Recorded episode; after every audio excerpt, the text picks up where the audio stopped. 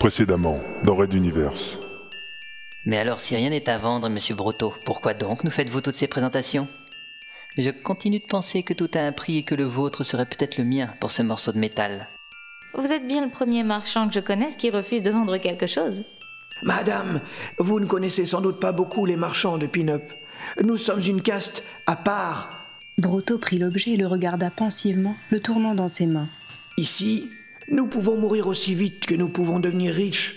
Et je sais que c'est peut-être étonnant de votre point de vue, mais certaines choses non pécuniaires peuvent avoir plus d'importance que l'argent. Existe la théorie du même astronef que celui rencontré sur Vegas 4. Donc la pire des théories se dessinait. Un nombre élevé de chasseurs autotransitionnels, furtifs, extrêmement maniables et bien armés. Il déposa l'objet avec délicatesse devant lui, puis recula, ramassa le plateau avec les autres reliques et vint se placer dans la semi-obscurité au fond de la pièce. L'esprit de Runta ne fit qu'un tour. Un cadeau, monsieur le marchand collectionneur? Et que voulez-vous en échange? Une place, à bord de l'Exode, pour moi et pour Isimel, monsieur. Laissez-nous partir avec vous. Raid Universe. La plus grande saga galactique jamais racontée en podcast. Chapitre 10 Pin-up.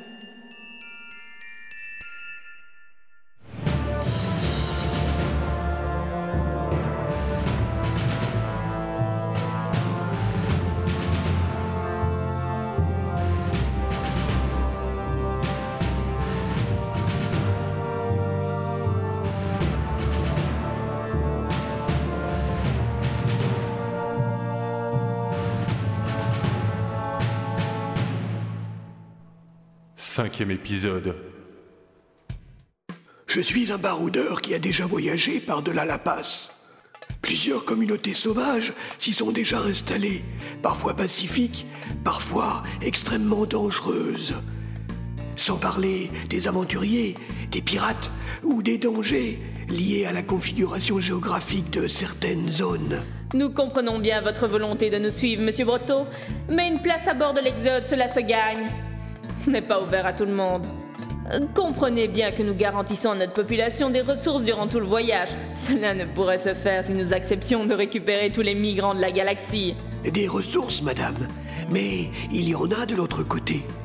Et je connais plusieurs planètes recouvertes d'eau, les zones où se trouvent les mines officieuses de lithium et certaines fabriques de pain synthétique de la meilleure qualité. De l'eau? Des planètes aquatiques? Peut-on y vivre? Hélas, princesse, les conditions d'existence y sont trop difficiles. Et l'eau ne s'y trouve que sous forme de glace. Mais bon, qui sait? Je pourrais vous y emmener faire un tour. Runta patientait, laissant sa sœur et la princesse faire la conversation et débitant la pelote du marchand Brotto. Même si l'on considère qu'une partie de ces allégations était fausse, l'élément du fuselage d'un astronef extraterrestre dans les mains du politicien était la preuve indéniable de l'absolu inconnu vers lequel se dirigeait l'Exode tout entière. Pour lui, rien que ce morceau de métal usiné remboursait le coût somme toute modeste comparé aux centaines de milliers de passagers de l'embarquement de Brotto et de son serviteur. Je peux vous prendre sur mon transporteur, monsieur le marchand, ainsi que votre garçon. Cela vous satisfait-il? Monsieur Junta, c'est un grand honneur que vous me faites. Cependant, certaines affinités, si je puis me permettre, m'inclineraient à demander une place à bord du transporteur de Madame la princesse Azala. Madame, je serais votre obligé si vous pouviez accepter de supporter ma présence et m'offrir votre protection. Une petite lumière rouge s'alluma dans l'esprit de la princesse. L'exemple typique d'une demande sortie du contexte, sans raison apparente.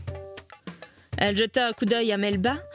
La suivante restait impassible en attente. Brotto attendait également, ainsi que Runta et sa sœur. Le vieil homme, debout devant eux, ne semblait pas avoir tant de raisons de quitter cette place. Était-il recherché? Voulait-il fuir quelques parrains de la mafia ou d'anciens amis pirates? Obtenir une reconnaissance sociale dans la future société d'Antares 4 Que pensait-il obtenir en suivant l'Exode? Et pourquoi le transporteur d'Azala? Le marchand se proposait de les aider, de mettre ses connaissances au service de tous, et le transporteur numéro 7 allait se retrouver en tête de pont parmi les premiers à traverser la passe de Magellan. Sur l'oreiller, Ben Cana ne lui cachait pas grand-chose du déroulement des conseils des commandants, malgré le secret entourant ces réunions. Les intentions floues du marchand, qu'entre ses connaissances bien utiles, quand on est en première ligne. C'est d'accord, monsieur Brotto. Je vous donne un sauf-conduit pour mon transporteur. Je m'arrangerai avec la commandant pour vous trouver un coin de chambre et un poste à bord. N'est-ce pas plutôt au commandant Ben Cana de prendre cette décision, Madame Azala? Vous outrepassez vos prérogatives.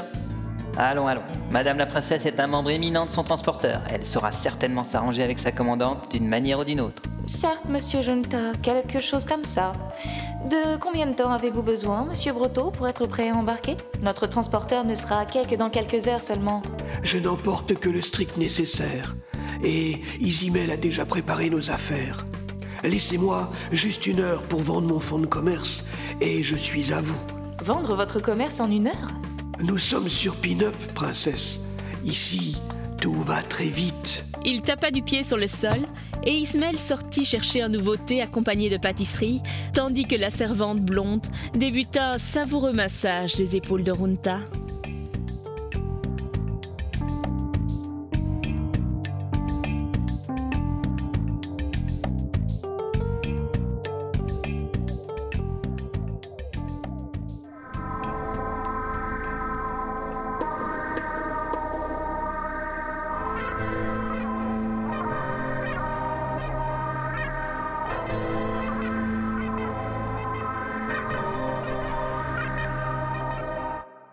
Raid d'univers à suivre.